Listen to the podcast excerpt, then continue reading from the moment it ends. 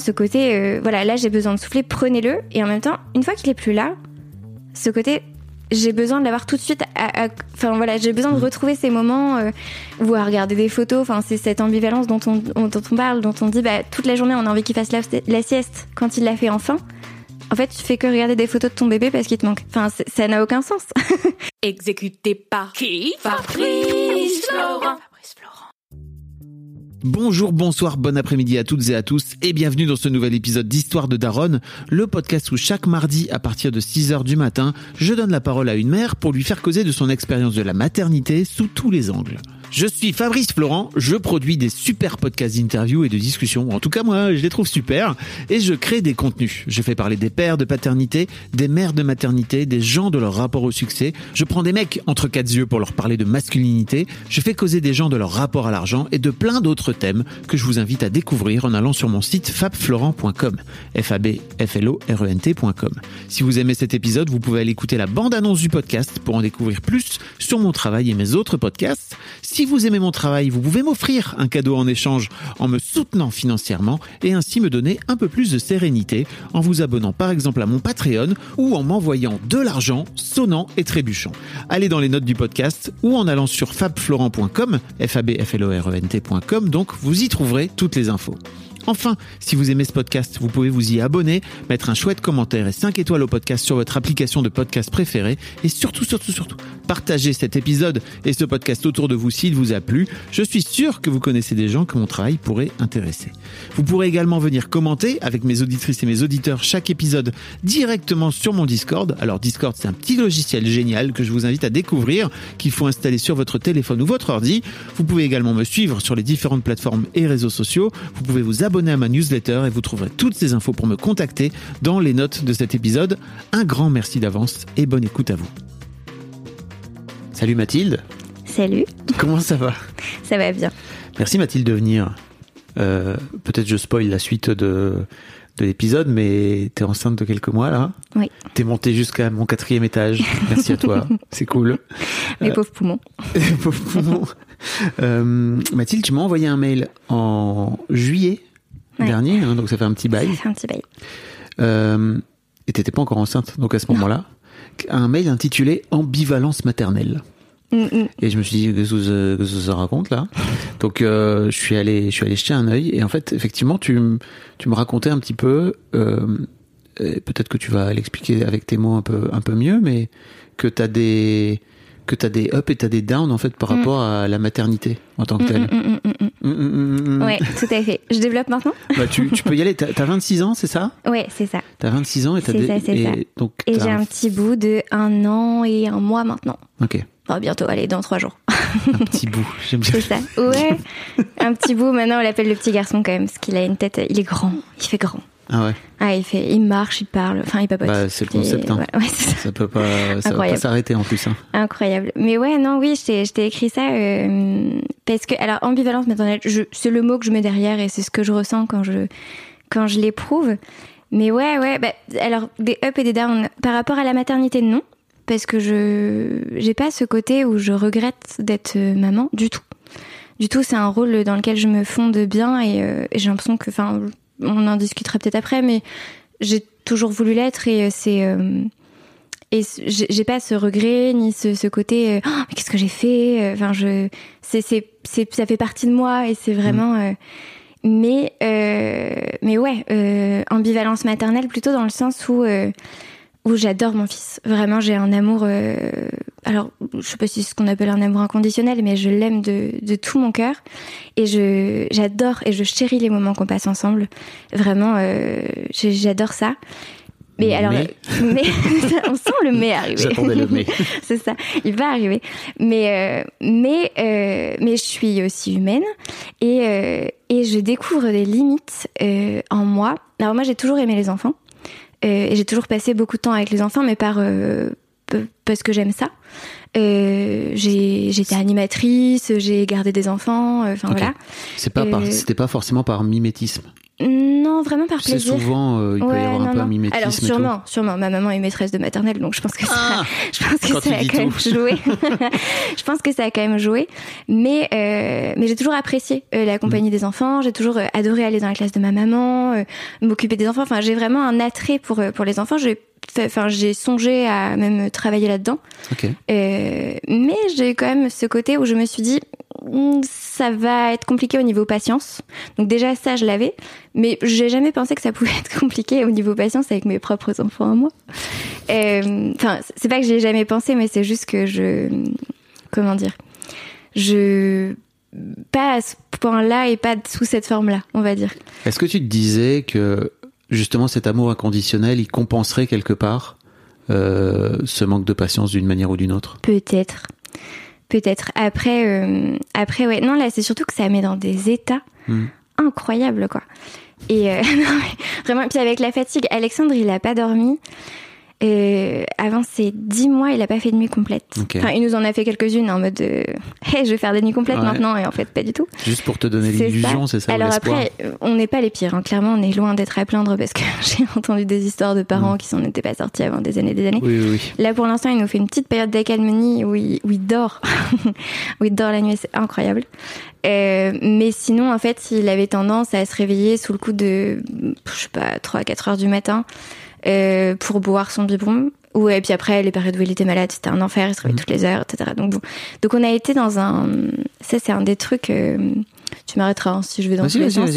c'est un des trucs qui a été vraiment dur pour moi, notamment en, tant- en tant que maman, c'est la fatigue. Moi, je, je dors, euh, j'ai besoin de sommeil. Enfin, clairement. Et mon mari aussi. Donc, en plus, on est deux. Mais on a besoin de sommeil. Moi, j'ai besoin de mes 8 heures de sommeil pour être euh, vraiment bien. Et, euh, et du coup, c'est vrai que entre bah, la période où ils sont nourrissons, où tu dors clairement très très peu, euh, et la période ensuite après, où du coup il a pas tant dormi que ça, c'est vrai que du coup, moi, là, clairement, ça joue sur la patience, hein, la fatigue. Ouais. Et c'est vrai que quand, quand je t'ai écrit ce message, euh, c'était ce que j'avais en tête, c'est vraiment ce côté. euh, voilà, je l'aime de tout mon cœur et j'ai vraiment envie de passer tout mon, mon temps avec lui parce que je l'aime, j'ai envie de profiter de lui. Vraiment, j'ai j'ai j'ai envie de ça, de cette relation et de ce temps partagé où on passe des super moments, c'est génial. Et il y a des fois, mais alors, je, je, ouais, je, je n'en peux plus, mais je n'en peux plus à en pleurer, à devoir bah, faire ce que font beaucoup de parents. euh, que j'ai écouté le dernier podcast que tu as fait, notamment euh, avec euh, ce conseil de la sage-femme qui disait euh, quand vous en avez, quand vous en pouvez plus, vous posez le bébé dans le berceau. Mais Mhm. c'est tout, c'est tout à fait ça en fait. Et c'est pareil comme tous les parents avant. Moi, je me suis dit, mais ça ne m'arrivera jamais. et ce côté où vraiment on, c'est, ça me prend au trip et vraiment ce côté où tu as besoin de de, de oui de, de je sais pas ça sort de toutes les parts de ton corps et Ouais. tu, tu tu le claquerais contre le mur ou tu vraiment tu as besoin de et en même temps tu vois de pas savoir euh, appeler à l'aide tu vois dans ce genre de moment enfin cette ambivalence voilà de se dire là j'ai vraiment besoin nous on l'a fait garder euh, de temps en temps quand on vraiment on sentait qu'on avait besoin d'être tous les deux ou quand on sentait qu'on avait besoin de de, de plus être avec lui. euh, alors, on a, nos parents sont pas dans le coin, donc du coup, c'était euh, ou un week-end ou enfin voilà. Ouais. Mais on n'a pas hésité à appeler de temps en temps à l'aide quand même en disant là, là, euh, on, vous seriez pas dispo, genre là maintenant, un week-end. Des amis ou t'es. Ouais, bah en fait, on a on a déménagé à Caen il y a pas longtemps, donc du coup, on a vraiment pas beaucoup de proches euh, sur place. Mhm. On a une très bonne pote qui vient d'arriver. Mais euh, sinon, on est vraiment un peu tout seul. Ouais, ouais. Et j'avoue que moi, au début, euh, confier un tout petit nourrisson à une babysitter que je connais pas, je le sentais pas trop. Donc, euh, enfin, pas par rapport à la babysitter, mais plutôt par rapport à moi, je pense. mais donc, du coup, et c'est vrai qu'autant les parents, sans problème, et du coup, et ou des gens de vraiment confiance qu'on connaît depuis longtemps. donc, donc vraiment, ce côté, voilà, là, j'ai besoin de souffler, prenez-le. Et en même temps, une fois qu'il est plus là, ce côté, j'ai besoin de l'avoir tout de suite. Enfin voilà, j'ai besoin de retrouver ces moments euh, ou à regarder des photos. Enfin, c'est cette ambivalence dont on, on- dont on parle, dont on dit bah, toute la journée on a envie qu'il fasse la, la sieste. Quand il l'a fait enfin, en fait, tu fais que regarder des photos de ton bébé parce qu'il te manque. Enfin, ça n'a aucun sens. Et c'est ça où je trouve, euh, enfin que je trouve complètement fou euh, dans, dans le cérébralement, ce côté, cette ambivalence, voilà, cérébrale de je veux passer du temps de qualité avec lui et vraiment très souvent à euh, je, je, je peux plus le voir en peinture. Mm. Tu vois, C'est, c'est vraiment ce côté euh, et en même temps tu cesses jamais de l'aimer. Je sais pas si je suis très claire. Ah, mais si, c'est très clair.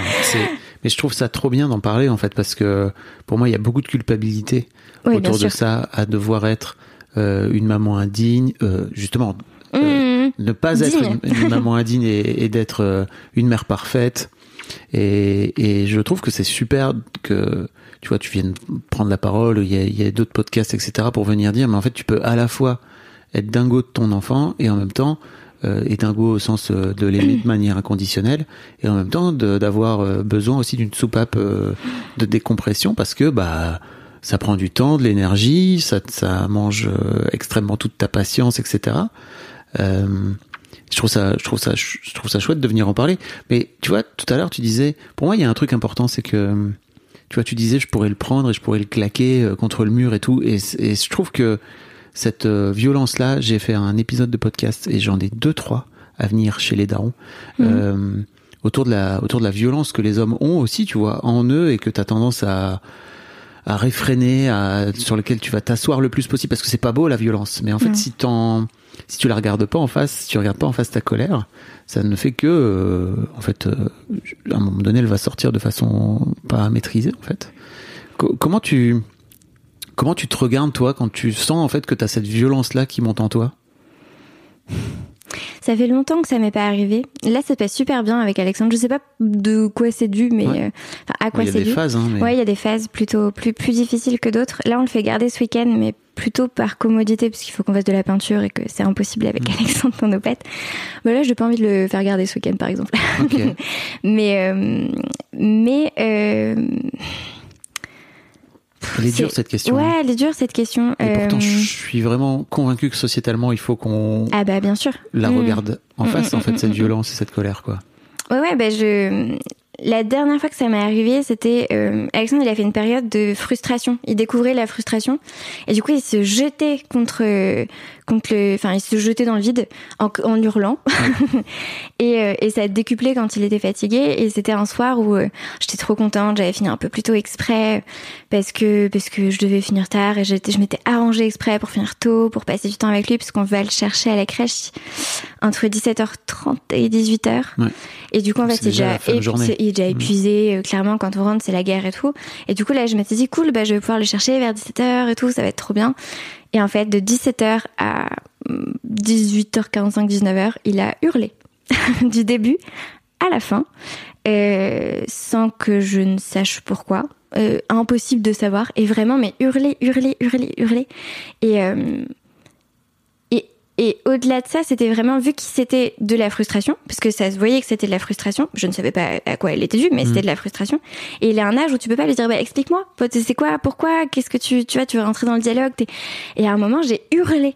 Mais vraiment, j'ai hurlé parce que j'étais là, mais c'est pas possible. Mais je vais pas, j'ai pas crié de mots. J'ai juste dit, bah, tu veux que tu cries? Bah, vas-y, je crie aussi. Et c'est, non, mais c'est, c'est immature comme raisonnement. Et en même temps, mais c'est la violence qu'on reçoit et qu'on ressent, qu'on a envie de sor- sortir, que ce soit, voilà, par cri, par, euh, on a envie de, voilà, de, de le frapper contre le mur, mais c'est parce que, bah, en fait, ça nous fait sortir des émotions. Et Et des pensées. c'est ça. Et en Ouais. tant que parent, du coup, c'est ça, c'est se dire, bon bah calmement. Et, et- évidemment, ça a été improductif. Hein. Euh, Ça, Oui, oui. ça avait pire que mieux. euh, On est d'accord que. Et, en tant que parent, on se regarde, on se dit mais c'est c'est moi l'adulte, c'est moi. Je suis pas censée. Non, c'est débile cette réaction. Et en même temps, bah, il y a un moment, où on- C'est pas débile. non, c'est juste euh, viscéral. Ouais. c'est- humain. Mm. Mais euh, mais ce côté. euh, ce côté, bah là, euh, voilà, réussir à lui dire, bah là, mon chéri, je, en fait, j'en peux plus. Je comprends pas ce que tu veux. Dis-moi pourquoi. Et, mais en fait, tu vois, à cet âge-là, ils peuvent pas te dire. Enfin, c'est- ils sont, c'est leur manière d'exprimer la chose. Oh, plus tard aussi, ils sont ils Oui. vont pas forcément dire. c'est sûr. Même C'est s'ils ça. savent parler. Je, je me dis peut-être doué de parole, ça, ça aide. Bah, oui et non. Hein. Ouais. tu vois, même nous, en tant qu'adultes, je crois que c'est compliqué de mettre des doigts, de mettre le doigt sur les émotions et tout, tu vois. Hmm. Je crois que c'est dur, c'est une vraie, c'est un vrai apprentissage pour les enfants de leur, euh, de leur expliquer les émotions et faut que soi-même déjà en tant que parent on ait fait ce travail-là, quoi, tu vois. Ouais. C'est dur, c'est très très C'est sûr. Mais ouais. Mais donc non, je, je pense que c'est important de pas la laisser, de pas lui laisser prendre toute la place à cette Mm. violence parce que c'est, c'est, enfin moi c'est pas, c'est pas la manière dont j'ai envie de communiquer avec mon enfant et c'est pas la manière dont j'aime communiquer tout court. Mais euh, mais c'est important aussi de savoir exprimer que on, on a ce, enfin on a ces émotions là. Mais euh, Tu te sens en échec quand, euh, quand il se passe comme sûr. ça une soirée euh, comme ça? Bien sûr, surtout là, celle-ci, euh, je l'ai en tête. euh, ça me, ça me, ça me trouve le cœur de savoir que je, je lui ai crié dessus alors qu'il pouvait rien, ce pauvre enfant. Enfin, c'est surtout que c'est mon pauvre enfant. mais, euh, mais non, pour le coup, si, si, bien sûr, évidemment, évidemment. Et c'est, comme je disais, la, fois où je t'ai écrit ce mail euh, et où j'étais vraiment, euh, où je venais d'avoir ces émotions-là et où vraiment ça m'avait saisi. J'avais cette super amie à côté que j'aurais pu appeler, que j'ai appelé. Je lui ai envoyé un message en disant écoute là, j'ai besoin d'aide. Est-ce que tu peux être là dans une demi-heure, prendre un relais et tout Et j'ai décommandé parce qu'en fait, euh, 15 minutes après, ça allait un peu mieux. Et euh, et j'avais trop honte. Et j'avais trop honte d'être dans cet état-là et en même temps de me dire que je pouvais pas gérer. Et en même temps, je peux gérer, je le sais. Ça, c'est cette ambivalence-là. de C'est fou comment on peut se twister le cerveau des fois. C'est dur de demander à l'aide? Bien sûr. Ouais, bien sûr. Bien sûr. Parce et à la, et à la fois, tu vois, je, sais le faire. aussi à ce moment-là? Je suis pas sûre. Je pense que c'est juste peut-être qu'on se prouve à soi-même aussi. Enfin, Mm. peut-être à ce côté, euh, c'est aussi envers soi-même. Évidemment, c'est envers les autres. Mais cet ami-là, j'ai rien à lui cacher. Je, je peux tout à fait lui dire euh, ce qui se passe sans problème. Oui, tu peux lui dire que t'es au bout Oui, du oui. rôle. Ok. Ouais, ouais, tout à fait. C'est, une très très bonne amie. Mais euh, tu vois, en même temps, je, j'ose dire à mes parents que là, ça va pas du tout et qu'il faut qu'ils le gardent parce que, enfin, Mm. ça va pas du tout, que j'ai besoin d'une pause. Mais, euh, mais je pense que là, ce jour-là, j'avais besoin de me prouver que ça allait le faire et que je, je pouvais. euh, Mm. Alors que clairement, euh, enfin, mon mari était en déplacement, donc du coup, j'avais pas de backup. Euh, et après, je pense que la crise était passée aussi. Donc, t'as ce côté, euh, Oui. la crise est passée, donc bah allez, c'est bon, ça va le faire. Et cette ambivalence de bah c'est bon, la crise est passée, ça va mieux. Donc, enfin, tu vois, ouais, Mhm. vraiment une ambivalence, un twist de cerveau qui est, enfin, du moins chez moi, qui, qui est vraiment présent, quoi. et qui est pas là tout le temps, parce que clairement, là, ça fait longtemps que je l'ai pas ressenti, mais, euh, mais qui au début, en tout cas, euh, était très très souvent là, je pense, avec la fatigue aussi, plus. Mais, euh, mais ouais, vraiment un, un, un twist cérébral. Et ça t'a pas empêché d'en faire un deuxième? Non. on, va reparler, on va reparler un peu après si tu veux. soyons fous, soyons fous. Mais j'aimerais bien te, te demander un peu d'où vient ce désir de, de maternité? Ouais, bien sûr. Euh, ben, j'ai toujours voulu avoir des enfants. Euh, en fait, c'est jamais une question que je me suis posée. Comme je te disais, j'ai- j'ai- j'aime beaucoup en fait m'occuper d'enfants. J'ai ce plaisir en fait d'être avec des enfants et euh, je- voilà, hésité à en faire mon métier. Après, c'est vrai que je suis pas très discipline et que et que j'ai vu aussi tous les côtés négatifs parce que ma mère était maîtresse de, de maternelle. T'es pas très discipline, t'as dit, ou t'es pas très discipliné Non, discipline. Ah. J'ai- du mal à, à gérer un groupe euh, conséquent d'enfants. Parce que j'ai hésité à être maîtresse et en fait, euh, je sais que voilà, les, les côtés négatifs m'auraient pas forcément plu. Et puis c'est pas tes enfants. Et c'est pas des enfants, c'est vrai. Mais je me suis occupée d'enfants qui étaient pas mes enfants. J'ai Oui. été animatrice de colo, de machin, de trucs euh, pendant des années. J'ai, quand j'avais euh, 13-14 ans, je rêvais de faire du babysitting. Je dis je rêvais parce que mes parents connaissaient pas grand monde. On a beaucoup déménagé. Et, euh, et du coup, c'est c'est arrivé, mais très peu.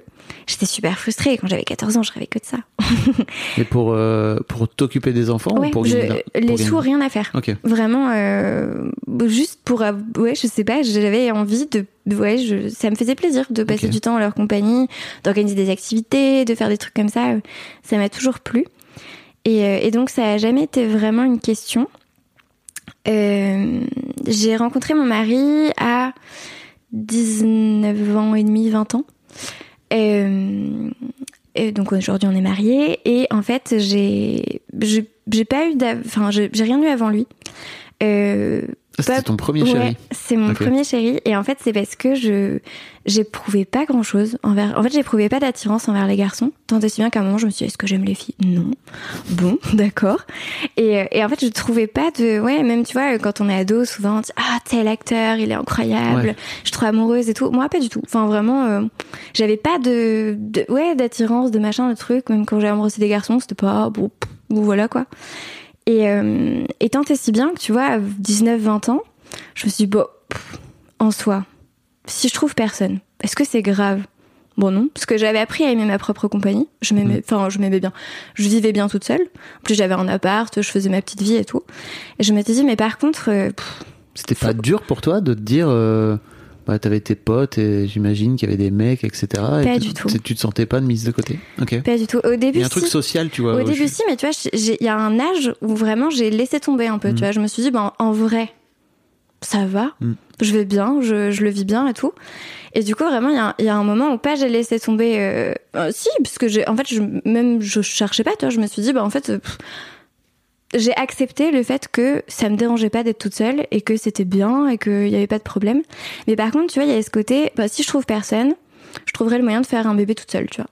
Et j'aurais un bébé toute seule. Et j'avais vraiment ce côté, tu vois, le, le mec, j'en avais pas besoin. Non, mais tu vois, je, je trouvais ça génial. Mes parents, ils se sont rencontrés à 15 ans. Ils ont été, je, on en reparlera après, mais j'ai un schéma familial où ils se sont mariés hyper jeunes aussi. Ils ont eu des enfants jeunes. Donc, du coup, bah, ils sont toujours ensemble et ils sont extrêmement amoureux, ça se voit. Enfin, c'est incroyable. Et du coup, t'as ce schéma idyllique, idéal des, des parents comme ça. Mais tu vois, moi, je, je me suis dit, bon, bah, ça m'arrive pas à moi, c'est pas grave, tu vois. Enfin, en soi, euh, Ok, tu le c'est tout. bien. Bah, à partir d'un certain âge, ouais. Ouais. Je l'ai accepté. Il y a un, un moment où je me suis dit, bon, euh, quid Enfin, c'est pas Ouais. grave, tu vois. Mais par contre, je- j'aurais pas pu m'imaginer sans enfant, tu vois. Tellement c'était, pour moi, c'était évident et c'était. euh, Mais alors, quand j'y repense, je me dis, mais faire un bébé toute seule. Oh, mais moi, les parents célibataires, mais je, je vous admire tellement. Parce que là, les, les moments où je suis toute seule et où ça va pas du tout, mais enfin, c'est mon rock. Je sais pas comment je saurais faire sans lui. Enfin, vraiment, je je, je saurais pas. Enfin, heureusement qu'on est deux et heureusement que parce que moi je suis plus que lui. Il y a des fois où ça se passe très bien et où j'ai besoin d'un d'un relais. Mm. Genre vraiment, je lui dis là, tu t'occupes d'Alexandre. Je, je vais je vais faire un truc, tu t'occupes d'Alexandre. Mais pas parce que, enfin, parce que j'ai besoin d'un relais sur le moment quoi. Et si j'étais, ouais, si j'étais tout seul, je, ouais, ouais, vraiment chapeau quoi. J'en j'en profite pour faire un appel. hein. Si jamais vous, vous avez fait un bébé toute seule, n'hésitez pas, envoyez-moi un mail sur daron avec un s. Je vous attends parce que c'est pareil. En fait, moi, je me dis juste, euh, waouh, il faut. Ah ouais, vous êtes incroyable, sachez-le. Parce que c'est c'est un truc de ouf quoi. Mm. C'est un truc de ouf. Et je j'aurais jamais ouais, j'aurais jamais imaginé à quel point parce que moi j'aime les enfants donc je m'étais dit c'est pas C'est Ouais, pas. que t'aimes les enfants que non du tout. t'es capable euh, d'endurer. euh, Ça tout seul. Ouais, c'est ça. Ah ouais non. non Enfin, c'est en fait, je me impossible. dis, c'est c'est un c'est c'est une forme de de dévouement, euh, de dévotion, tu vois, qui est qui est totale, quoi. Mm, tu mm, vois, mm, et qui est sans doute, tu vois, génial. Mais je me dis, euh, faut faut, à mon avis, réussir à s'oublier en fait pendant pendant plusieurs années, quoi. Tu vois. Ah ouais. Vous êtes des warriors. Je regarde tout ça avec euh, des grands yeux, tu vois. en Mm, disant, mm, waouh.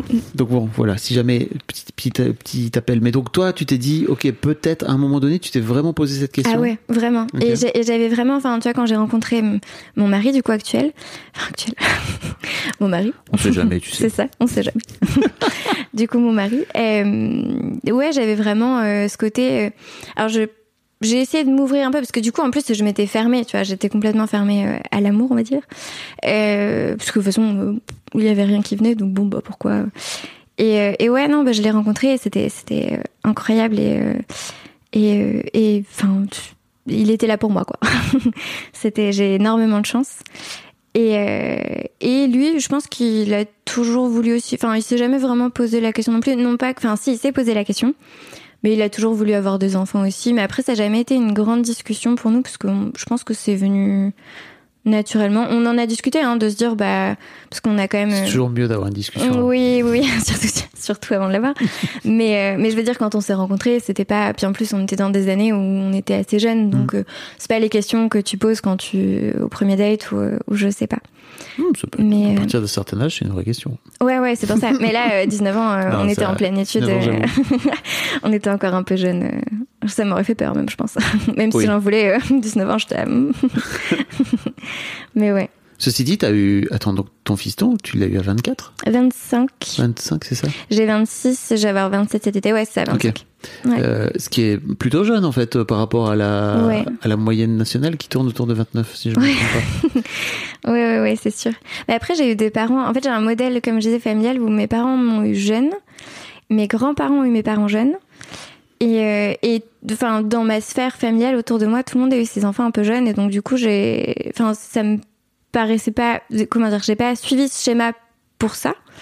Enfin, j'ai pas suivi un modèle en me disant c'est comme ça qu'on fait, mais euh, mais ça me, du coup, ça me paraît pas être un peu ovni de faire ça parce Ouais. que du coup, j'ai grandi dans un schéma où c'est pas bizarre, quoi. Mais euh, mais ouais, non, c'était le c'était le moment entre guillemets. Bah oui, oui. C'était le moment. Ouais, ouais, non, on, on en avait envie à ce moment-là, mais ouais, c'est c'est assez, assez jeune et en même temps, euh, c'est une envie parce que aussi, euh, on avait envie, voilà, de pouvoir profiter, euh, profiter de jeunes. Deux, bah oui, du coup. Oui. à, à l'époque, il y en avait Oui. qu'un, mais, mais du coup, voilà, de profiter de jeunes. Et puis, et puis, oui, moi, j'ai apprécié d'avoir cet écart-là avec mes parents, d'avoir, j'ai connu mes grands-parents, vraiment beaucoup. Là, ils sont encore en vie. Euh, et ouais, je sais pas, je, c'était notre moment, c'était le bon moment Mhm. pour nous, mais c'était aussi quelque chose qui nous parlait d'avoir des enfants euh, jeunes comme ça. Puis on avait fait, voilà, on n'avait pas cette impression de se priver de vivre quoi que ce soit. Euh, On a déjà un peu 30 ans dans nos têtes. du coup, on s'est dit, ouais, pourquoi pas? On avait un peu 30 ans dans nos têtes. Ça veut dire quoi ça? Dans le sens où, euh, où ça te, ça te change, ça te change toute la vie d'avoir un enfant. Tu, Non, comment dire? n'importe quoi. Non, mais ton rythme change complètement. Et on avait déjà un rythme qui avait commencé à bien changer. Donc, on, ça allait pas impacter. Enfin, évidemment que si. Mais, euh, mais, enfin, on n'était pas, tu vois, à sortir tous les soirs, à partir en voyage euh, énormément. Tu vois, on était déjà super posés. Donc, du coup, on s'est dit, bon, en soi, Mm. même si ça va nous poser encore plus. Et c'est évidemment des contraintes. Mais en soi, euh, on était déjà dans une vie qui se dirigeait vers ça. Donc, euh, c'était pas, euh, voilà. Ok, comment s'est passée ta, ta grossesse? Alors, Ta euh, première grossesse Oui, ma première grossesse, niveau santé, super bien. Et j'ai pas, j'ai pas de, j'ai pas eu de problème euh, physique ni rien. Euh, après, moi, je suis quelqu'un qui n'aime pas être enceinte. Vraiment, je, j'aime pas ça. c'est un peu un tabou dans la société. De, plus, plus maintenant, plus trop maintenant. Ça commence à, Euh, ça commence à se, mais moi, vraiment, je. T'as le à tous droit de dire profs- que t'aimes pas être enceinte sans qu'on te jette des euh, trucs. ouais, dis à tous mes proches, franchement, je kiffe pas, non, je, je suis pas fan. Vraiment. euh, Qu'est-ce que ouais, t'aimes pas En fait, je suis quelqu'un de d'assez actif. Et j'aime bien, euh, j'aime bien bouger et tout. Et en fait, ça change beaucoup de choses dans ma vie, euh, la grossesse. Déjà, déjà corporellement. Euh, souvent, les femmes, en fait, elles aiment bien voir leur ventre qui s'arrondisse et tout. Euh, moi, j'aime pas tous les changements que ça opère en moi physiquement.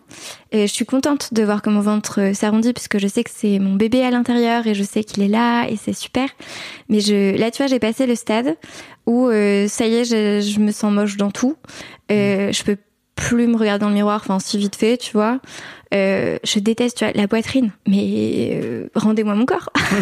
Moi, j'ai une toute petite poitrine et je l'adore. et franchement, là, mais j'en peux plus. Et c'est tout bête, hein, mais c'est des trucs.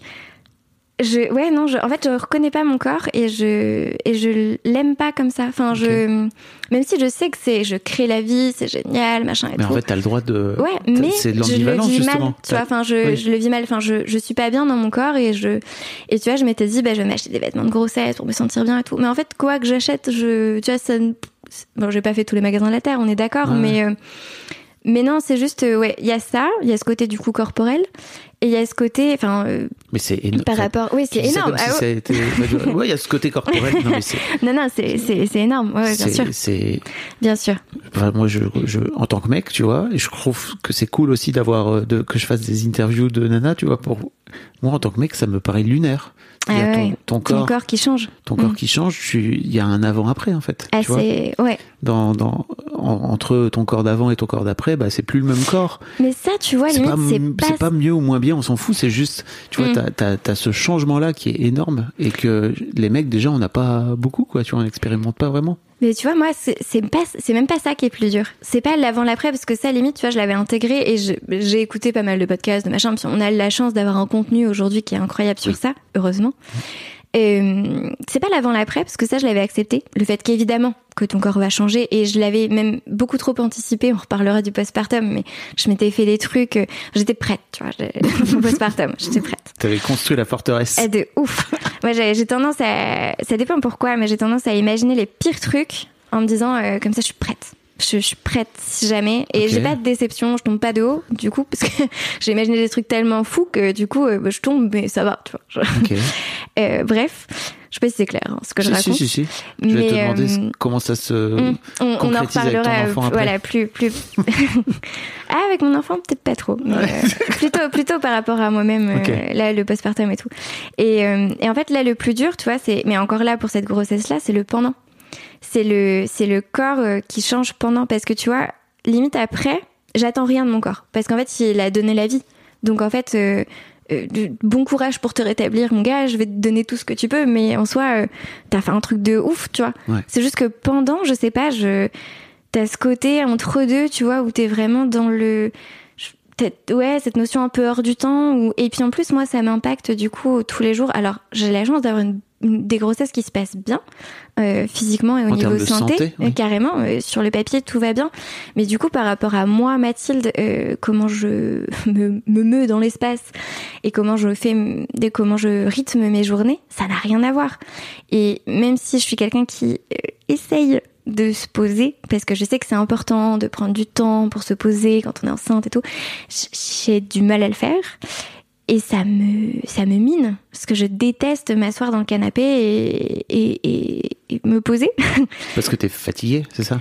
Ouais, parce que je suis fatiguée, parce que j'ai mal au ventre, il faudrait que je fasse un peu attention, etc. Et moi, j'ai tendance à, je suis quelqu'un de très, allez, on fait ci, on fait ça, on fait ci, on fait ça, on fait ci, sans être dans, il y a des gens qui sont beaucoup plus hyperactifs que moi, mais, euh, mais j'ai, ouais, j'ai la bougeotte, quoi. Et, euh, et du coup, c'est vrai que c'est, c'est hyper dur parce que ça impacte mon, mon quotidien. Alors là, on n'est pas encore à l'étape dans cette deuxième grossesse où ça impacte vraiment, mais tu vois, à la fin de la grossesse, j'ai dû être arrêtée parce que j'ai un peu trop bougé, justement.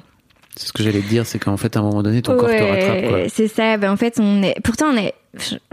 J'ai essayé de faire attention, j'allais dire. Mais euh, par rapport à faire attention et faire attention, ouais, chacun à son niveau. tu vois, quand j'y repense, on est allé à, Aix- à Aix-en-Provence. euh, J'étais en septième mois de grossesse en train. On avait fait attention quand même. Euh, puis après, on est allé à Lille, puis machin, puis truc. Et en fait, c'est vrai que du coup, euh, et je suis interprète en langue des signes, donc du coup, je prends beaucoup la voiture pour me déplacer. Et, euh, et même si ma boîte avait fait un peu attention, donc ça c'est cool parce qu'ils étaient, ils, avaient- ils étaient vigilants, j'avais 10% de mon temps de travail où je travaillais plus. Donc j'avais une après-midi par semaine ou une matinée. Et, euh, et donc du coup je bougeais beaucoup en bagnole quand même, je faisais une heure de trajet de temps en temps, euh, enfin plusieurs fois par semaine, etc. Donc je, je bougeais pas mal. J'ai été arrêtée, euh, j'étais arrêtée mm, un mois et demi avant l'accouchement, donc euh, j'avais deux semaines alité entre guillemets Ouais, euh, avant le dernier mois.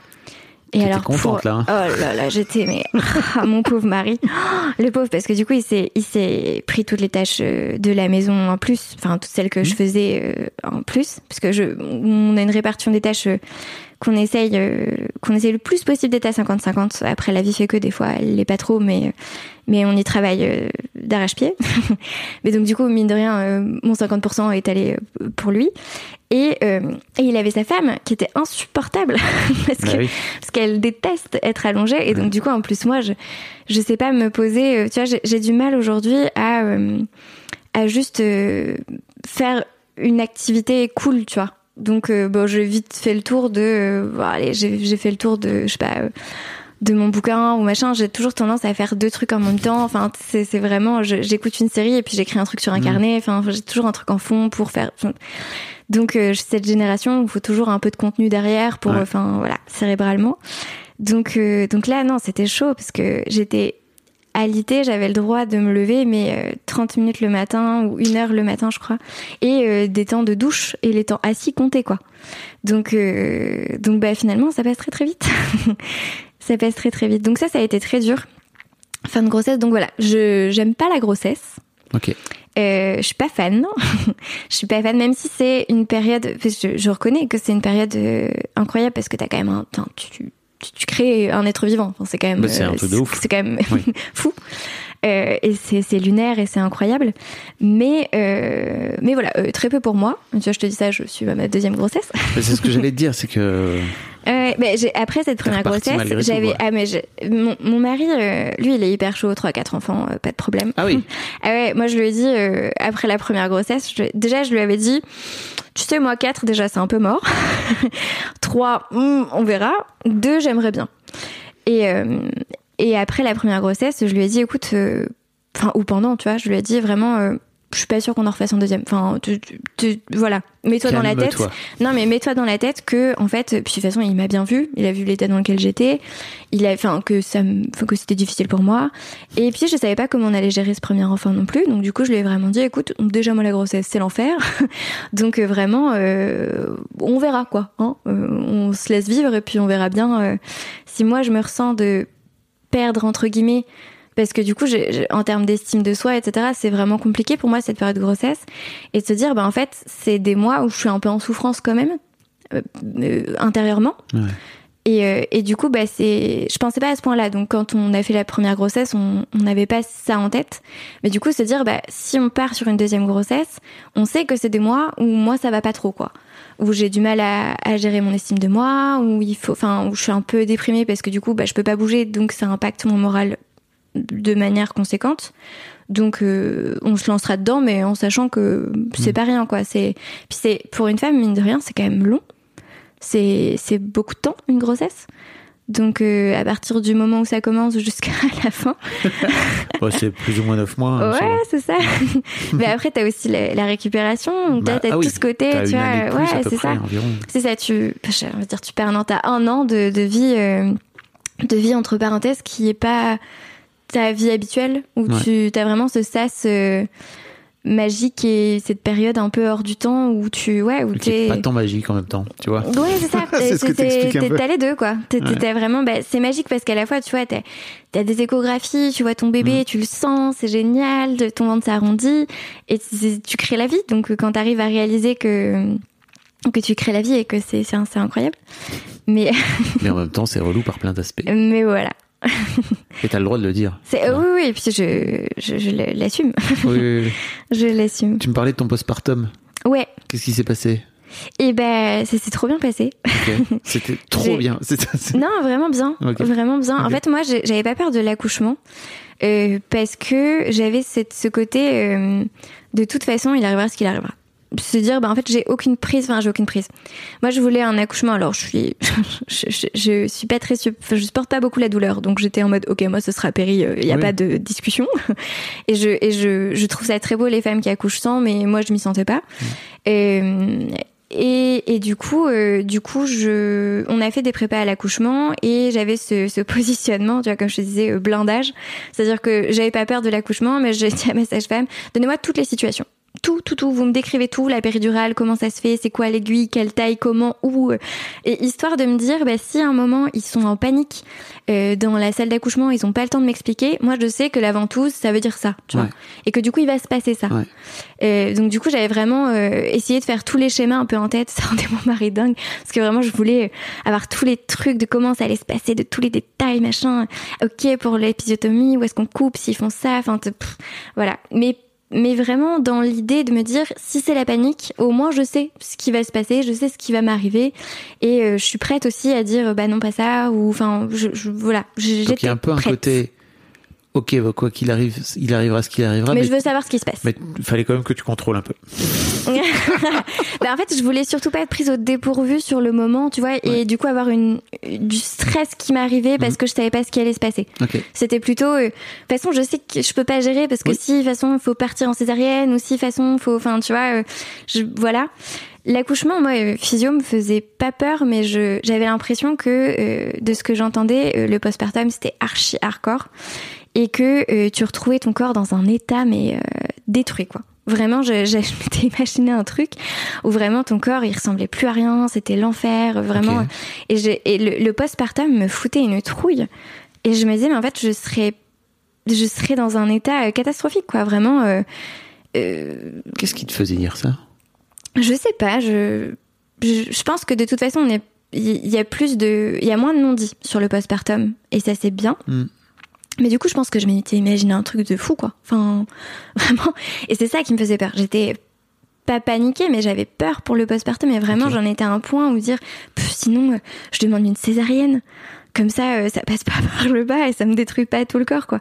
Alors que euh, pas du tout. Moi, la sage-femme arrêtait pas de me dire, mais vous savez, le corps humain est fait pour ça. Mm. J'étais ah oui, oui, mais bon, quand même, vous vous rendez compte? Mais euh, mais finalement, j'ai pas fait ce choix-là et puis euh, ça s'est pas trouvé et puis je je l'ai pas fait.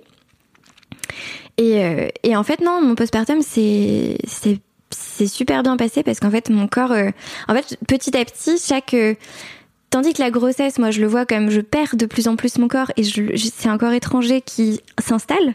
Ben là, en fait, du coup, c'était le process inverse. C'est-à-dire que même si c'était pas mon corps d'avant exactement, c'était quand même moi que je retrouvais petit à petit. Et, euh, et c'était quand même, bah, mine de rien, euh, mon corps qui se remettait, qui se.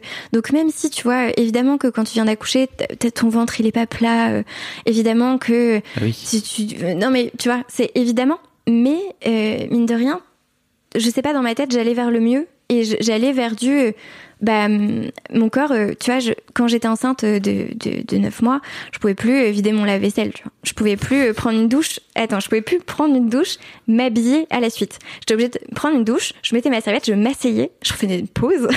Et après je m'habillais Ah tu vois. ouais, mais tu et- m'étonnes. non mais tu vois, et mine de rien, et bah du coup ce côté de se dire ah, attends, et j'ai pris ma douche toute seule et je me suis habillée après. Et après j'ai même pu mettre un masque.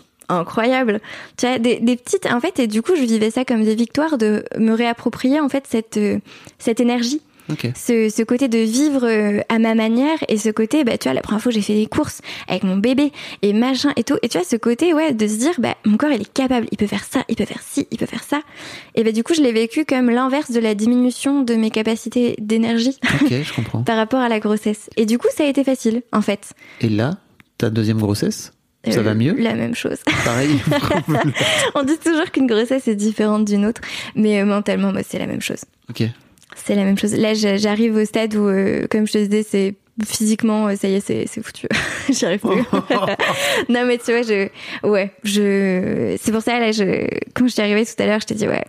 euh, on est à 5 mois, ouais. Mais parce que je sais qu'il me reste encore 4 mois Ouais. et que ça va être très très long. Et je veux dire, l'expérience de la première fois, euh, t'as pas, te la, te l'adou- t'adoucis pas un peu cette, euh, cette deuxième grossesse pour le coup? Non. Non. non, non, je pense que mentalement, en fait, je dois vivre le même process. Je sais pas, ça, ça doit être des choses qui sont avec ma personnalité difficiles à vivre. Et du coup, que, où je réagis pareil.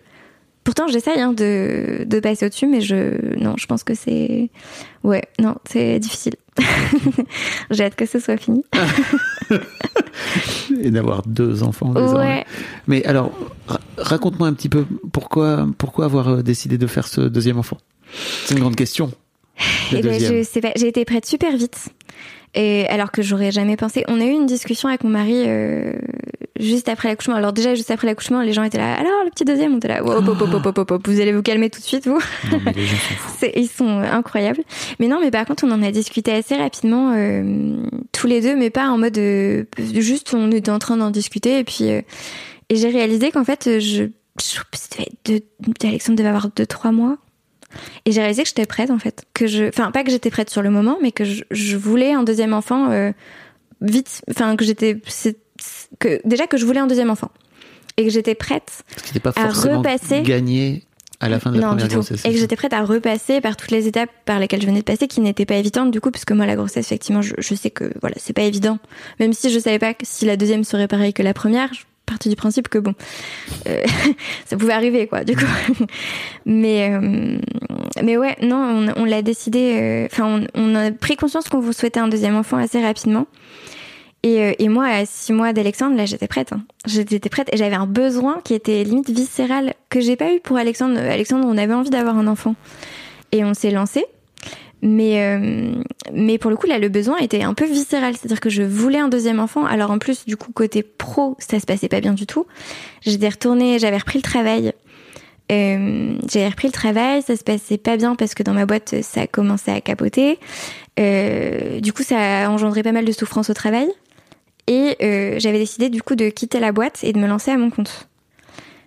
Et j'étais en train de chercher une solution pour me lancer à moitié à mon compte. Et donc du coup, il y avait ce côté où bah, j'avais un tout petit bébé, euh, je dormais pas parce qu'Alexandre a fait ses nuits très tard, enfin très tard, à 10 mois. Et euh, et en plus, euh, j'avais ce projet du, coup de me lancer à mon compte euh, hyper euh, pas sécurité, enfin c'est hyper Ouais. précaire, je savais pas comment ça allait se passer, je savais pas si j'allais avoir des clients, donc du coup, euh, t'avais toute cette euh, toute cette zone là qui était qui était très floue. Et en même temps, j'avais ce besoin viscéral parce que du coup, j'ai hésité entre me lancer à mon compte et euh, créer une entreprise avec une, une amie. Finalement, ça s'est pas fait parce qu'elle est, elle a déménagé. Mais, euh, mais tu vois, je, je, je me souviens du moment où on a hésité entre ces deux choix-là et où je lui ai dit, par contre, faut que tu saches, moi là, j'ai envie d'avoir un bébé. Enfin, genre, je, c'est, peut-être pas pour maintenant, mais je clairement, on va pas attendre trois ans, quoi. Donc, euh, et je, je sais pas d'où c'est venu parce que j'avais déjà un, un magnifique bébé euh, avec qui ça se passait trop bien. Mais euh, mais ouais, j'ai besoin viscéral. Je sais pas, ouais, Et tu sais pas l'expliquer? non.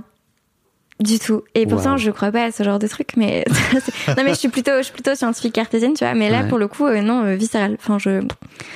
Et euh, mon mari euh, a- était d'accord avec moi. Enfin, était d'accord avec moi. Il avait aussi cette envie d'avoir des enfants plutôt rapprochés. Mais, mais lui, à six mois, il était pas prêt. Il m'a dit, hop, hop, hop. euh, non, non, non. Et, et il a été prêt, ouais, bah, quand on a, quand on a vraiment pensé à, à avoir Alexandre, c'est-à-dire vers, ouais, août, septembre.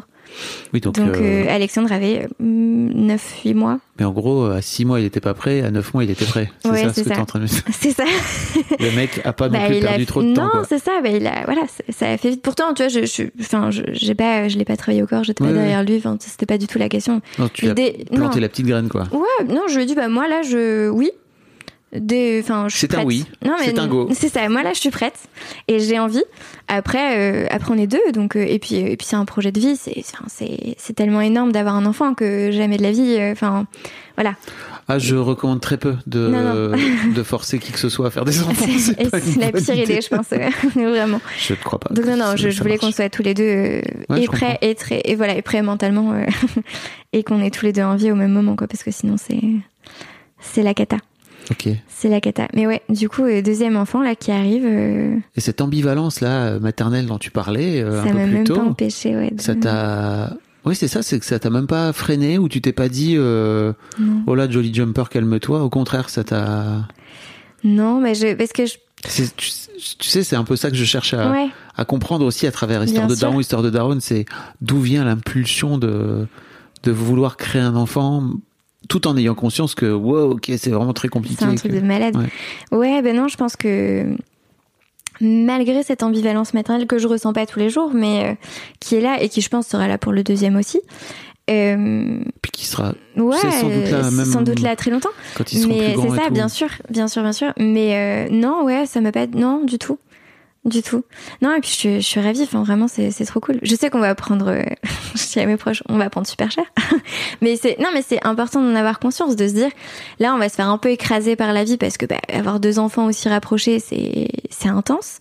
Et, euh, et on va voilà on va être très fatigué parce qu'on va de nouveau pas dormir que je sais pas à quel point ça va perturber le sommeil d'Alexandre enfin on sait on Ah sait bah pas lui, il, voilà va, il va retourner euh, c'est en ça, on mode, sait, euh, on je sait suis- pas ce qui va se Je vais passer. redevenir un bébé désormais. C'est ça, on sait qu'on va, voilà, on va vivre des mois, Mm. euh, voilà, bien intenses et bien, et bien, en, enfin, en termes de sensations, on sera bien chargé, mais, euh, mais c'est un choix aussi et on l'a fait en conscience. euh, Enfin, voilà, on est, on était euh, tout à fait à même de savoir euh, comment ça allait se dérouler, Ah. même si tu sais jamais comment ça va se passer. C'est sûr que, ouais, non, il y a des fois, on se dit, et là, faudra faire ça avec deux bébés. Parce qu'Alexandre sera pas du tout autonome. Donc, Bah oui, euh, oui. Et tu vois, mes filles ont deux ans d'écart. Je me souviens très bien que la première fois que notre fille aînée, donc qui était encore toute petite, mais qui était propre, tu vois, euh, qui avait genre deux ans et qui, qui avait, qui était propre, elle avait pissé sur le parquet ah là là. comme ça random alors que tu vois elle avait plus de couches et tout. Euh, juste parce qu'en fait sa petite sœur était là. En plus elle Mm, culpabilisait mm, mm, de ouf et tout. Ça a été vraiment dur tu vois de se dire ok donc en fait toi aussi tu vas redevenir toi aussi tu vas te remettre à, à, à redevenir plus propre en fait tu vas Ouais. régresser mais ouais bien sûr qu'il y a ce moment il y a toujours ce moment là quoi Bah oui, il y a un bébé à la maison, donc du coup, euh, moi je veux bien reprendre la place de cette ça. personne là qui est en train de me la piquer alors que j'étais bien au chaud Occupez-vous de moi. Ouais, bien sûr. Bien sûr. Ouais, non, et puis ça a été un choix. euh, donc il y a la grossesse que j'ai mal vécue, mais mon accouchement a été aussi euh, pas mal, pas mal sportif. Et en fait, j'ai fait une, une, comment ça s'appelle, une hémorragie de la délivrance? Euh, ouais, c'était sympa. De quoi? Alors, c'est euh, en gros, euh, tout, tout s'est plutôt bien passé. Je, je te raconte le, le récit de l'accouchement ou juste euh, l'hé- l'hémorragie de la délivrance? Bon raconte-moi ce que tu souhaites En gros, euh, bon, Alexandre est arrivé. euh, il est né un 25 décembre, d'ailleurs. ok Voilà, voilà. Euh, Putain, le pauvre Ouais. Et en même temps, tu vois, euh, je disais le pauvre avant de l'avoir, et en même temps, là, tu vois, ça me dérange même plus.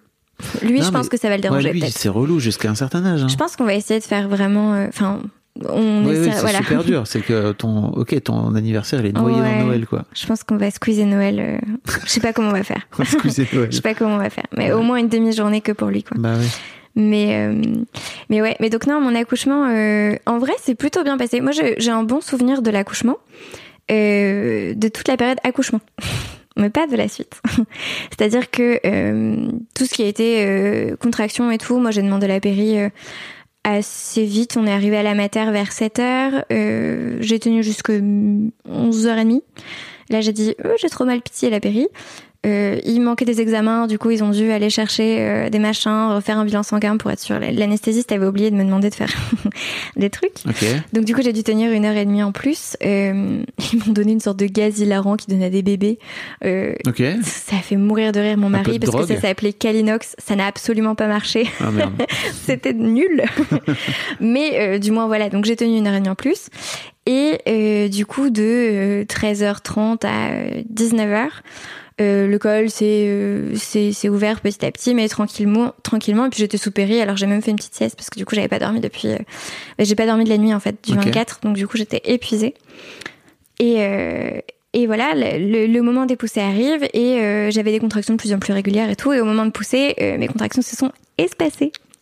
Bien sûr, sinon c'est pas drôle. Normalement, quand t'accouches, Oui. t'as une contraction toutes les minutes, je crois, à peu près. Et puis après, ça se, ça se rapproche. Et euh, moi, du coup, je crois que ça s'est écarté toutes les cinq minutes.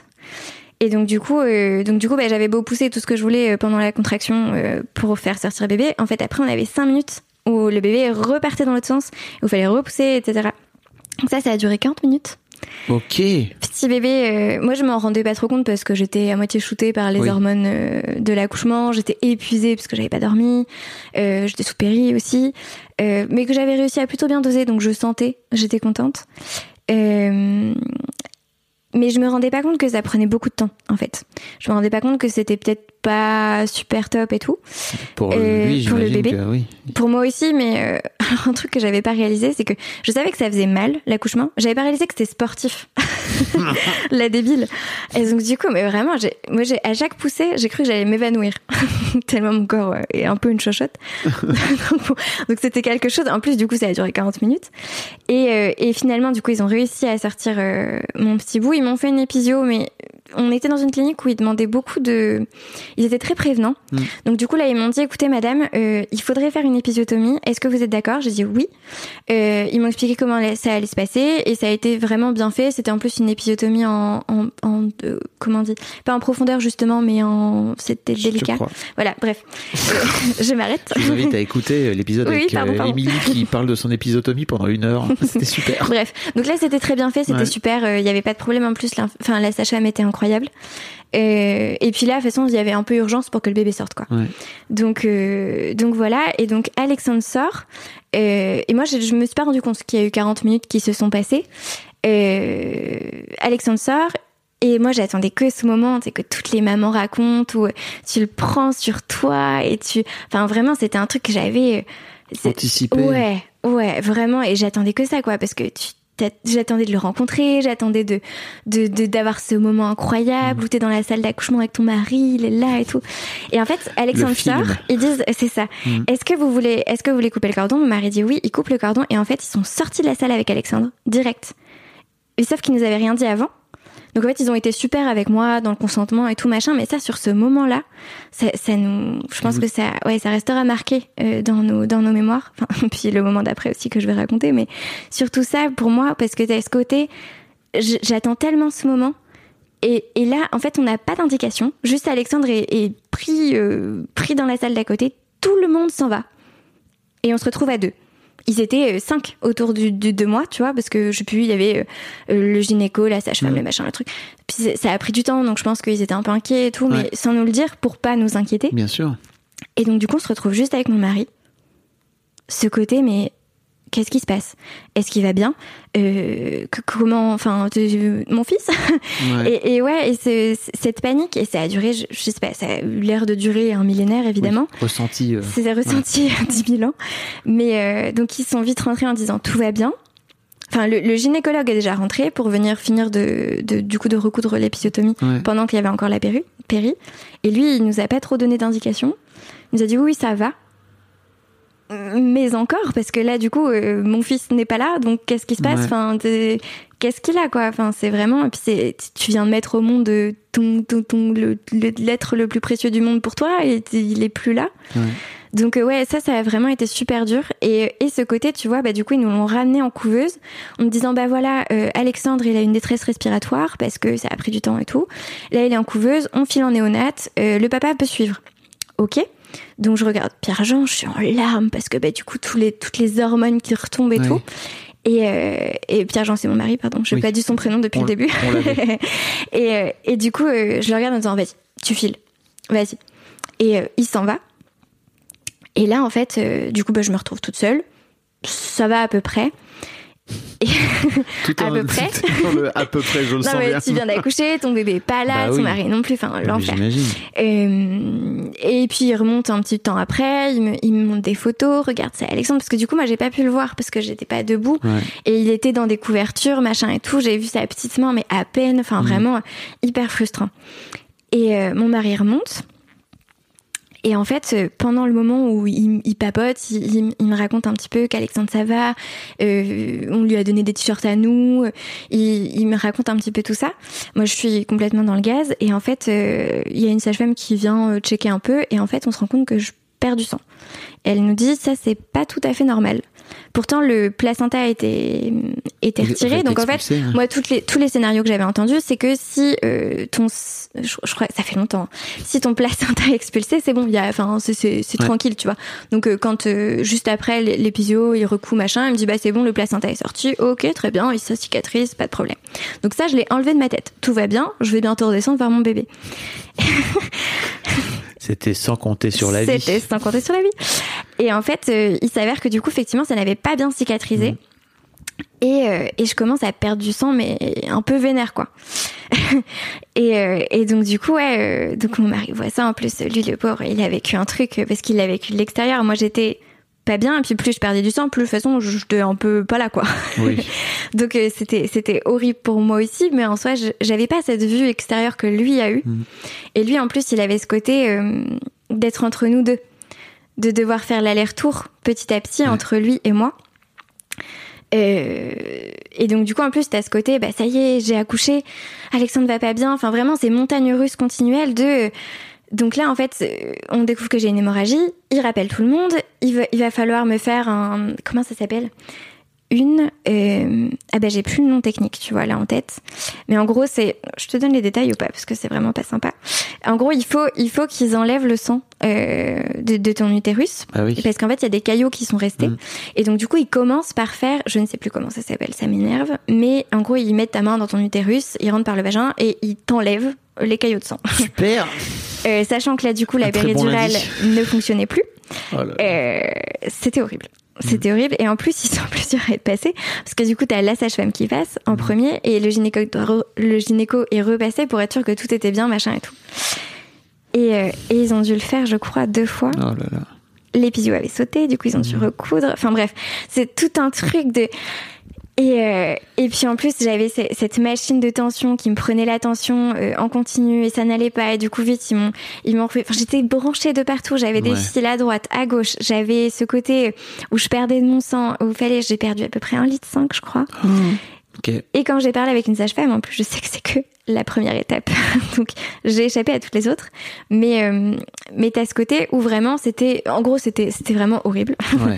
C'était vraiment horrible. Mais moi, l'accouchement en tant que tel, donc la période avant, c'est très bien passé. Même si c'était un peu sport.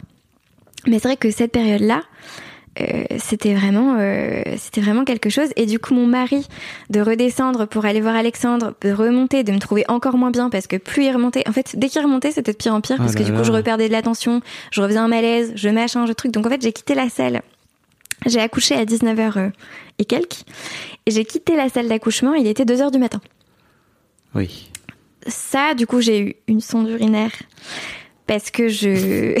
tu dis ça avec, tu dis ça comme si c'était le pire truc, mais ah, je- franchement, je pense que dans Ah ma ouais tête, c'était le pire truc. je Non, non, Je le pire, c'était, c'était, c'était la main. Vraiment, je, je sais plus comment ça s'appelle, mais c'était, c'était, c'était horrible en termes de douleur. C'était, c'était, c'était Oh ce que j'ai vécu de pire. Je crois que c'était même pire que l'accouchement en termes de douleur, parce que j'ai pas vécu les, les contractions sans péri, hein, mais, Ouais, ouais. mais c'était vraiment une douleur. euh, je, hurlais, tu vois, sur la table. Enfin bref, c'était horrible. Je... Alors, je, horrible. je crois que je n'arrive même pas à compatir plus que ça parce que je n'imagine pas Ah, en fait ce que ça peut faire, mais C'était ouais, c'était quelque chose vraiment. C'était, c'était horrible. et en même temps, euh, c'est sans doute l'hémorragie le plus grave, vois, parce que c'est Ouais, je- limite pas ça le plus grave. Je crois que c'est l'hémorragie. Non, quoi. non, non, bien sûr, c'est l'hémorragie. et c'est pour ça qu'ils ils ont géré ça. Enfin, franchement, Ouais. l'équipe a été incroyable, tu vois. Enfin, et, tout dans le consentement et tout. Enfin, bon vraiment. quoi. Et heureusement qu'ils étaient là, tu vois. Et, et toute l'équipe, tu vois, de.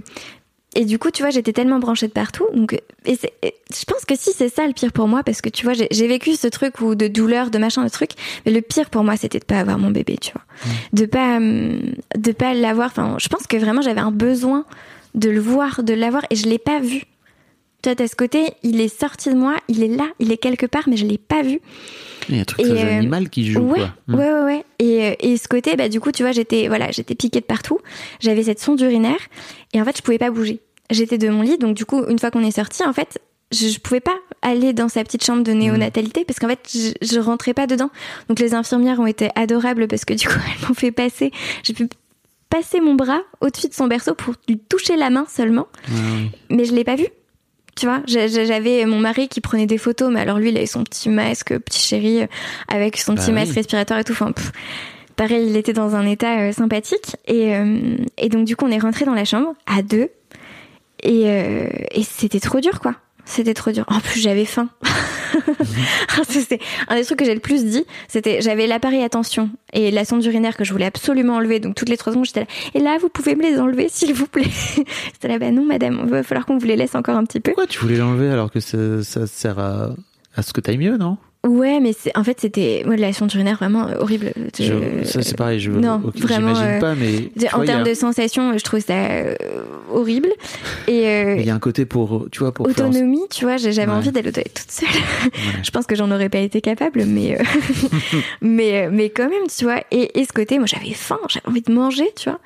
Et euh, et vu qu'ils étaient pas sûrs, enfin, tant qu'ils sont pas sûrs de pas t'amener au bloc, de toute façon, ils, ils te donnent rien à manger Ouais. parce que t'es encore sous machin, sous truc. Donc euh, donc ouais, donc j'ai eu le droit de manger. Ça, c'était trop bien. Et le lendemain midi. Ils nous ont amené Alexandre dans la chambre et c'était trop bien notre première rencontre et tout et c'était c'était génial. Mais le, le personnel a été top parce que pour le coup, euh, ils allaient même le matin, tu vois, parce que du coup, mon mari a dormi avec moi. Et euh, le matin, ils sont venus avec des photos d'Alexandre en disant regardez, il va bien, euh, regardez. Enfin, tu vois, c'est Ouais, vraiment cool. cette euh, cette notion de ils savaient que c'était dur pour nous, Mm. sans qu'on ait forcément demandé, parce que moi j'étais vraiment pas bien. Mais euh, mais ouais. Et tu vois, on a traversé tout ça. Et on, est parti pour un deuxième en si peu de temps. Et, et le pire, le pire du tout, c'est qu'en fait, quand t'as fait une hémorragie de la délivrance, euh, ma, ma gynécologue m'a dit vous avez des chances d'en refaire une. Et tu vois, t'as ce côté, on a 50%, enfin peut-être pas 50%, mais on a des chances de repartir là-dedans consciemment. On n'est pas bien, tu vois. Il y a un truc dans non mais il y a un truc dans ta tête où tu te dis mais en fait tu sais que tu vas pas dormir. Tu sais que c'est galère quand même un enfant. Tu sais que t'es passé par tous ces trucs là physiques et que c'était horrible et t'es reparti. Pourquoi Que sais-je Mais tu sais, tu- c'est pour ça tout à l'heure que je te demandais, tu vois, c'est Ah que tu sais même pas. C'est une sorte de. Mais non. C'est le moment. Ouais, et puis j'ai ouais, Je trouve ça viscéralement envie d'un bébé, tu vois. Enfin c'est et de et de et de. Cet aspect tellement. enfin c'est ça fait très égoïste dit comme ça, tu vois, mais c'est Non, non. parce que je- Non, je trouve ça, je trouve ça, je trouve ça trop chouette, vraiment l'aspect. Enfin, animal. le côté mammifère, quoi, tu vois. ah ouais, Parfois, ça nous fou. renvoie. euh, Enfin, j'ai l'impression que la, la maternité, la, alors, en particulier la maternité, mais j'allais dire la maternité, la paternité, ça nous renvoie à notre aspect vraiment animal, quoi. Mm, mm, mm, mm. Ah ouais, non, c'est un truc de malade. complètement là-dedans, quoi. Tu vois. Ben, Bah tiens, ouais, c'est t'as besoin, quoi, tu vois. ouais, c'est c'est ouais pour le deuxième là vraiment je je me l'explique pas et et tu vois malgré si, tout vois, ce qu'on a une- traversé, j'avais vraiment ce côté de dire on va on va pas se promettre des trucs, tu Ouais. vois. on est passé par des trucs tellement enfin moi quand ma gynéco elle m'a dit euh, vous savez une fois qu'on en a fait une euh, c'est possible quoi de recommencer et il faut le savoir. Mais du coup de se dire OK, sur le ton sur lequel elle me l'a dit, c'est que vraiment, c'est pas 50-50, mais c'est que ça peut arriver, quoi. Vraiment, vraiment. Euh, et en même temps, tu vois, du coup, là, je me dis, je suis préparée, je sais que ça peut arriver. Je vais clairement prévenir la maternité Ouais. en leur disant, les gars, euh, hmm, on est déjà passé par là, euh, soyez prêts, quoi. Mais, euh, mais ouais, non, c'est, c'est, c'est, c'est un truc de ouf, quoi. C'est un truc de ouf. Et ouais, non, c'était, c'était, c'était intense comme accouchement. On, en est sorti. euh, ouais. Et mon mari il m'aime encore plus que moi, je pense. Parce que vraiment, il y avait ce côté, je vais perdre ma femme et mon fils, quoi. Le, le côté, il avait l'impression qu'il allait, qu'il allait nous perdre tous les deux, mais euh, moi, il m'a dit plus jamais. Et pourtant. Bon, on est reparti, mais mais vraiment pendant un temps, il m'a dit mais euh, plus jamais quoi. Enfin, je je fais plus jamais ça moi. Je, je vous aime trop. Je veux pas que vous mouriez. Mais euh, pourtant, on était euh, dans les mains de l'équipe médicale et il n'y avait pas de. Mais tu vois, je me dis qu'au moins pour la prochaine, t'auras pas fantasmé ce truc de, tu sais, de- du moment où t'as le pot à pot, etc. Bah, et que- non. parce que pour moi, c'est l'un des trucs aussi, tu vois, qui te met dedans, entre guillemets, sur le moment. C'est que Ouais. tu t'es projeté ça. Et puis Et- c'était un besoin, ouais. Et c'est cool, tu vois, de se le projeter, mais je crois que c'est hyper important aussi de se dire, non, mais ça peut aussi pas du tout se passer comme ça, quoi. Et tu vois, ça, c'était des scénarios que j'avais pas envisagés. J'aurais Ouais. dû les envisager. Alors que tu me disais que t'étais en mode, Ouais. je peux crains, je crains toujours le ouais. pire, etc. Et tu vois, l'hémorragie de la délivrance, du coup, moi, j'étais, je pensais que c'était que quand le placenta était pas bien expulsé. Donc, tu vois, déjà ça, moi, j'avais écarté l'image, le, le truc de me dire, bah, ça, ça n'arrivera pas, du coup, puisque c'est bon, le placenta est parti, nickel, pas de problème. Et pareil, ouais, le, le côté, euh, le fait de pas avoir son bébé forcément, je savais pas. En fait, je pense que j'avais envisagé, j'avais envisagé les scénarios pour moi, mais pas pour lui. Et du coup, ce côté, ouais, où tu, parce que c'est pas rare, en fait, de, d'avoir son Mm. bébé qui est pas là, ou Oui. de, de, ouais, que, que de devoir porter assistance au bébé tout de suite, c'est, c'est clairement pas rare. Oui. Mais je pense que je l'avais pas projeté. Et du coup, ouais, c'est ce côté euh, vraiment, euh, ouais. Et j'ai eu besoin, euh, c'est peut-être dû à ça, hein, mais de, de vraiment l'avoir beaucoup, beaucoup en, en peau à peau après. euh, j'ai- j'avais trop besoin. Mon mari, lui, il s'en occupait euh, des gestes du quotidien. Tu vois, euh, il avait ce côté, euh, bah, je vais le changer, je vais faire ci, je vais faire ça, je vais me faire machin. Et tu vois, moi, j'ai besoin de câlin. Donc, du coup, je le prenais toujours sur moi. Et des fois, je disais, bah, tu, tu le veux? Parce que j'avais l'impression de le monopoliser. Il me disait, bah, non, non, moi, je, je profitais pendant que je changeais la- sa couche, je profitais pendant que je donnais le biberon et tout. Et, euh, et ouais, moi, j'avais vraiment ce besoin de, de, de proximité corporelle, quoi. T'as donc un bon mari qui est un bon papa. C'est ça qui Ouais, il est s'occupe, euh, top. Il est top. Et puis vous allez, comme tu disais, vous avez besoin d'être à deux là. Vous allez avoir Mm. besoin d'être Encore plus. Encore plus. Non, non, il est, il est top. Et ce qui est cool, c'est que on a tout de suite fait comprendre à la maternité que de toute façon, euh, il était, euh, c'est lui qui s'en occupait aussi et qu'il avait un rôle à part entière. En plus, je pouvais pas bouger. Donc du coup, on a tout de suite fait comprendre que vu que je pouvais pas bouger et que de toute façon, ils allaient lui expliquer à lui et que c'était pas à moi qu'il fallait donner les Trop bien. explications. Et en Mhm. fait, ils ont été super top parce que tu vois, j'ai pas pu bouger des deux premiers jours. Parce qu'en gros, le premier jour, ça, j'ai récupéré assez vite. Euh, mais euh, j'avais la tête qui tournait beaucoup parce que j'avais perdu beaucoup de sang. Ah, et t'as- tout. oui. Et, euh, et- mais, mais sinon, à part ça, franchement, j'ai plutôt bien récupéré assez vite. Et, euh, et donc du coup, bah, tout ce qui était euh, change, tout ce qui était, euh, enfin, plein de trucs comme ça où il lui expliquait à lui tous les soins, etc. Et j'ai trouvé ça bien qu'il nous ait, enfin, qu'il nous ait suivis dans la démarche de, bah en fait, là c'est lui qui fait. Et il n'y a pas de problème, il va m'expliquer. J'ai pas besoin d'être référente euh, parentale. Enfin, c'est ça, on essaye de le faire pour beaucoup de choses. Tu vois, la crèche, le premier numéro, c'est le sien. Ah, C'est pas le mien. Enfin, on essaye vraiment de montrer aux équipes que, en fait, euh, qui gèrent notre fils Il que. faut, hein, ouais. c'est vraiment un Et vrai puis il faut les sinon- rééduquer aussi, eux. Exactement. non, mais sinon Parce ils que vont, nous, on est prêts. la maman. mais c'est ça. Ouais. C'est ça, bah, bien sûr. L'interlocutrice principale. On avance dans le bon sens. Et ça, c'est cool, tu vois, de de- d'être aussi capable de, de de faire taffer le papa et en fait de comme tu dis d'éduquer le reste de la société c'est lui en prums quoi De ouf. j'ai une question pour toi une dernière question Ouais. Euh, imagine alors c'est un, garçon ou une fille tu sais pas encore? C'est sûrement une fille. C'est sûrement sûrement une fille. On saura dans trois jours. ok Mais euh, donc imagine euh, que tes deux enfants écoutent ce podcast dans dix ans allez, là, le deuxième aussi. bah oui il sera là Mais oui. qu'est-ce que tu as envie de leur dire? Que je suis fière d'eux. Quoi qu'ils deviennent. Et qu'ils n'ont pas besoin de nous, même si on sera toujours là pour eux. Et qu'on les aime très fort. Ouais. C'est bateau, hein, mais. euh, bon mais de- clairement, euh, mais clairement, je j'essaye et j'espère qu'on saura leur transmettre que en fait, euh, ils ont pas besoin de nous rendre fiers, mais qu'on sera fiers d'eux quoi qu'ils fassent et quoi qu'ils deviennent. Parce que, parce que ce sera de toute façon de magnifiques personnes. Voilà. Merci Mathilde. C'est très gnangnan. Non, c'est pas gnangnan. Faut que tu te juges. Merci beaucoup, en tout cas, c'était chouette. Un grand merci à vous d'avoir écouté jusqu'au bout. Pensez à rejoindre le serveur Discord pour venir commenter avec le reste de ma commu. Je vous trouverai tous les liens dans les notes de cet épisode. Et si mon travail vous plaît, je vous rappelle que vous pouvez m'offrir en échange un peu de sérénité en vous abonnant à mon Patreon ou en m'envoyant de l'argent en vous munissant de votre CB. Vous trouverez tous les liens dans les notes de cet épisode également. Bonne fin de journée et j'espère à très bientôt pour un nouvel épisode de podcast.